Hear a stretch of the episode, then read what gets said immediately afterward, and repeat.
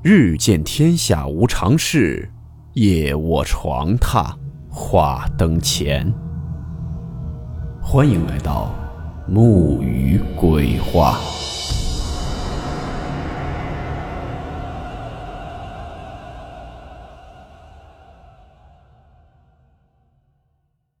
今天这个故事是一位叫做龙信的作者所写，故事名称《黑暗里的》。拾荒者。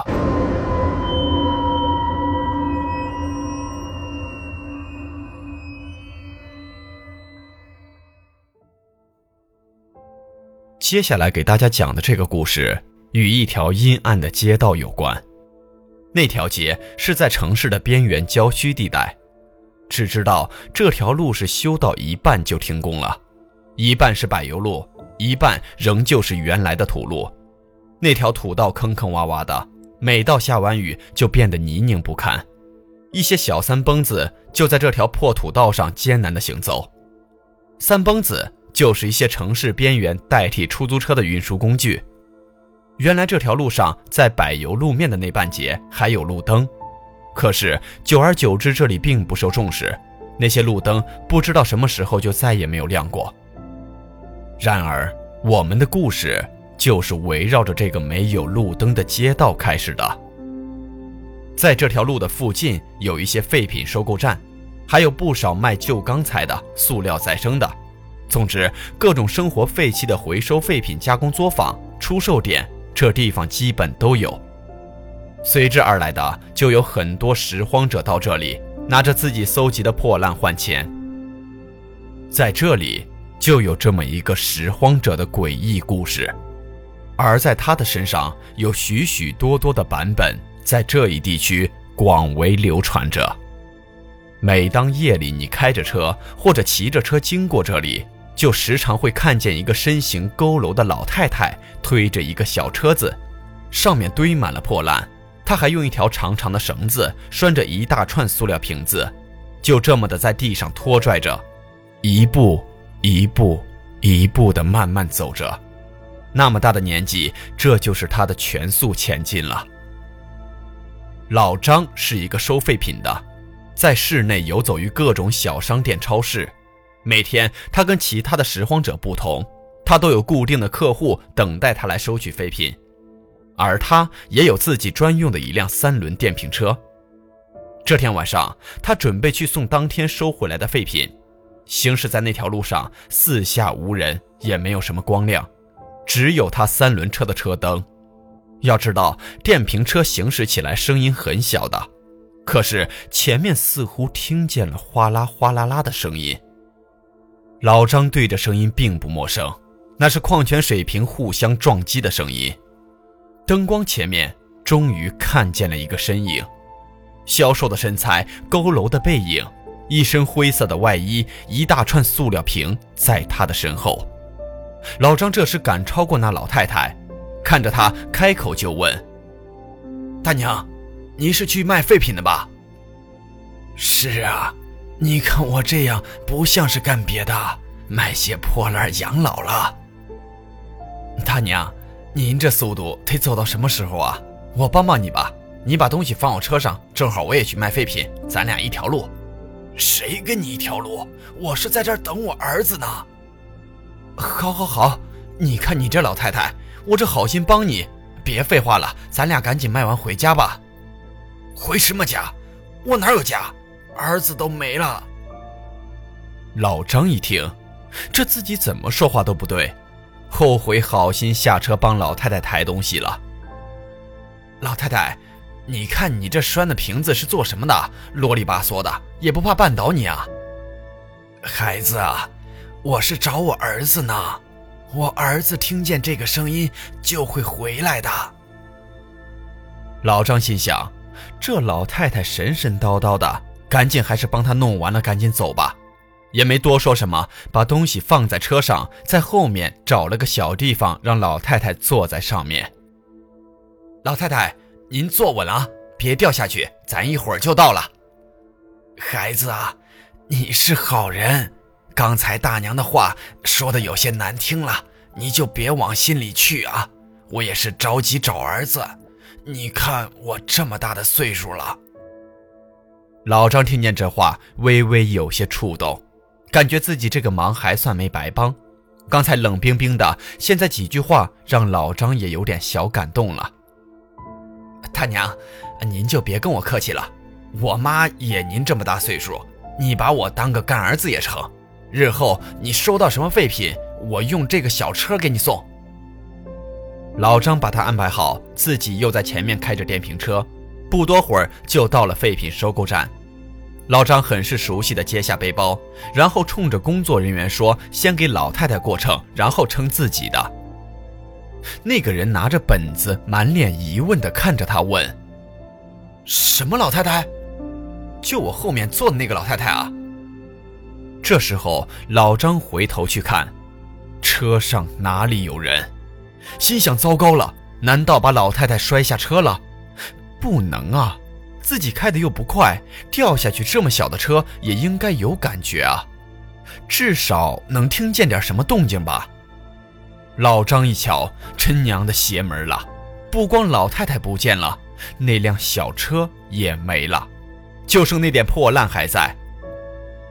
老张一想，还是分开来卖吧，把自己的和老太太的分成两份，以后看见他再将钱还给他。可是自己就感觉这太过蹊跷了，老太太就这么凭空蒸发了一样。随着脑袋又一想，便开始害怕了，不敢再往下想。回去的路上很平静，并未看见那个老太太。老张在电瓶车上仔细地查看着路面，一无所获。接下来是故事的另一个版本，有一对恩爱的情侣。男的骑着自行车，带着自己的女友行驶在这路面上，男孩欢快地哼着小歌，二人体会着晚风的凉爽。这时候，前面就出现了上面的那个情景：一条长长的绳子拴着各种塑料瓶子，由于是刚下完雨不久，路面稍微有点泥泞，坑洼的地方特别明显。他推着小车颠簸在这路面上。小情侣从他身边经过，二人隐约听见老太太在说着“儿子，儿子”，只看见老太太面无表情地推着车子。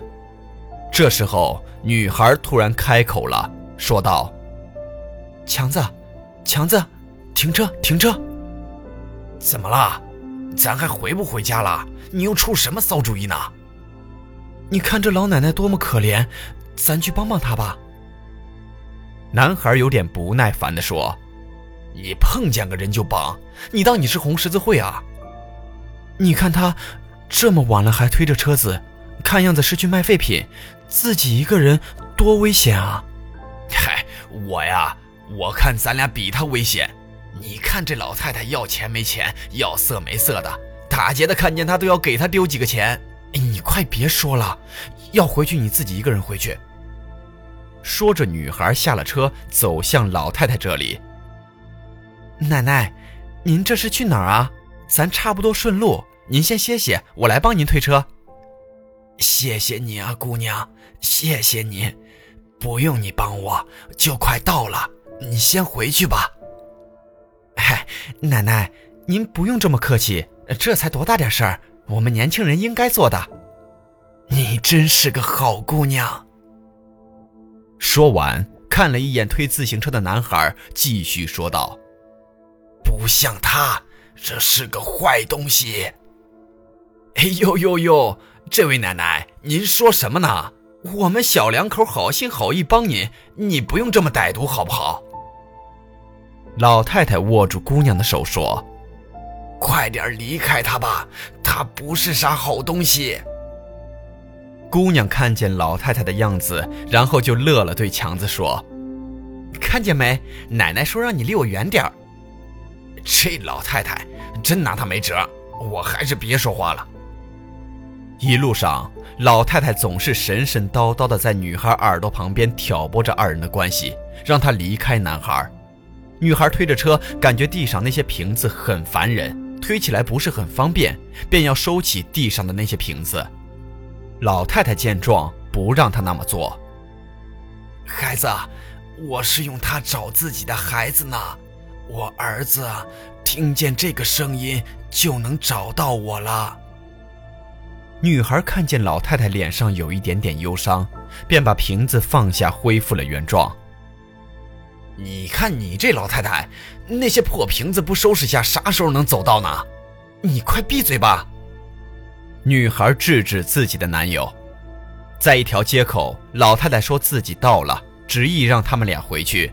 最后，在送别二人的时候，还不忘了嘱咐一句：“离开那小子，他不是好东西。”二人在这之后没把这句话当回事儿。可是后来结婚之后，女孩竟然毅然决然地离开了男孩，理由就是他真不是什么好东西。这个大家可以自己细品。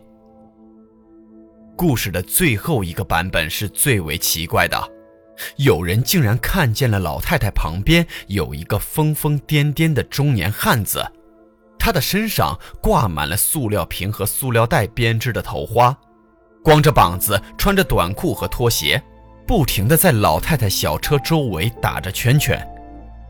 他们有人认为那个就是他的孩子，是一个傻子。而更有人看到了傻子的面目，那张脸就是老张。故事说到这里，基本就结束了。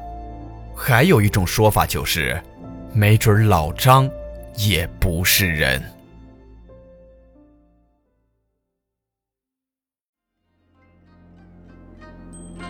好了，我们今天的故事到此结束。